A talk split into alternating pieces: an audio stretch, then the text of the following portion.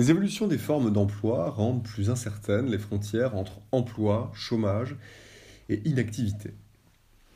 Pour le comprendre, il faut commencer par définir chacun de ces termes qui correspondent à trois situations socio-économiques différentes et à trois catégories statistiques distinctes. Qu'est-ce qu'un emploi? Un emploi est un travail rémunéré. Le travail, c'est le temps, le savoir-faire et la force physique qu'on consacre à une tâche. Il n'est pas toujours rémunéré. C'est le cas du travail scolaire, du travail bénévole ou du travail domestique par exemple. Au sein de l'emploi, on peut distinguer d'un côté l'emploi salarié, c'est-à-dire celui des personnes qui travaillent pour une entreprise ou une administration en contrepartie d'un salaire, et l'emploi non salarié, dit aussi indépendant, c'est-à-dire celui des personnes qui sont leurs propres employeurs, comme les artisans, les professions libérales, les auto-entrepreneurs de toutes sortes. L'emploi salarié assurant une plus grande sécurité économique que l'emploi non salarié, euh, en raison d'une meilleure protection sociale et de revenus plus réguliers, les indépendants échappant, eux, à la subordination hiérarchique à laquelle les salariés doivent se plier. Les personnes sans emploi sont soit au chômage, soit inactives. Les chômeurs sont des personnes sans emploi qui cherchent un emploi.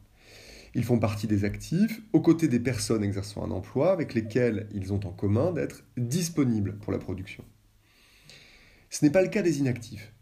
Ceux-ci sont des personnes sans emploi qui ne cherchent pas d'emploi une personne au foyer, par exemple, ou un étudiant, ou un retraité. Ce qui, rappelons-le, ne signifie pas qu'il ne travaille pas. L'emploi, le chômage et l'inactivité semblent donc séparés par des frontières bien nettes. Il existe pourtant des situations intermédiaires qui tendent à brouiller ces frontières. Il existe d'abord des situations intermédiaires entre l'emploi et le chômage. C'est le cas des personnes en situation de sous-emploi, un ensemble qui regroupe d'une part les personnes travaillant à temps partiel, c'est-à-dire moins de 35 heures par semaine, et qui souhaitent travailler davantage, ce qu'on appelle le temps partiel subi. Et d'autre part, les personnes placées en chômage partiel, on dit aussi en chômage technique par leur entreprise, en raison d'une baisse temporaire de la production.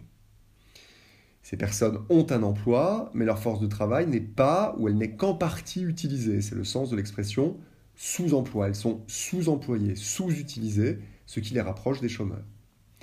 Dans cette zone grise entre l'emploi et le chômage, on peut également classer les salariés exerçant un emploi à durée limitée, c'est-à-dire un emploi dont la date d'interruption est fixée à l'avance, les CDD, l'intérim, l'apprentissage. Ce type d'emploi, plus précaire que les emplois à durée indéterminée, amène souvent ceux qui les exercent à des va-et-vient entre emploi et chômage. Il constitue le premier facteur d'entrée au chômage devant les licenciements et les démissions. Il y a donc des situations intermédiaires entre l'emploi et le chômage. Il en existe également entre l'inactivité et le chômage. C'est le cas notamment pour les chômeurs découragés, c'est-à-dire des personnes qui ont cherché euh, un emploi pendant longtemps, après une longue période de chômage, et qui ont cessé de le faire suite aux nombreux échecs euh, dans leurs recherches. Statistiquement, ils basculent du côté des inactifs, mais leur situation reste proche de celle d'un chômeur puisqu'ils accepteraient un emploi si on leur proposait un. C'est également le cas pour les personnes qui se retirent temporairement du marché du travail. En période de crise économique, par exemple, une personne qui enchaînait jusqu'ici les CDD peut estimer qu'elle n'a aucune chance de trouver un emploi et renoncer à en chercher un, en attendant une embellie économique.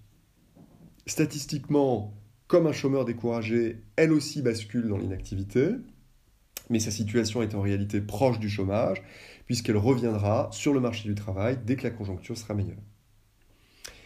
On le voit, il y a donc des situations intermédiaires entre emploi, chômage et inactivité. Loin de constituer des exceptions mineures, elles sont devenues plus fréquentes dans les dernières décennies. L'emploi à temps partiel, largement féminin, a augmenté parallèlement à l'augmentation du taux d'activité des femmes depuis les années 1960, et avec lui, le temps partiel subi a augmenté. La montée du chômage à partir des années 1970, à partir du milieu des années 1970, a multiplié les chômeurs de longue durée, et parmi eux, euh, les chômeurs découragés.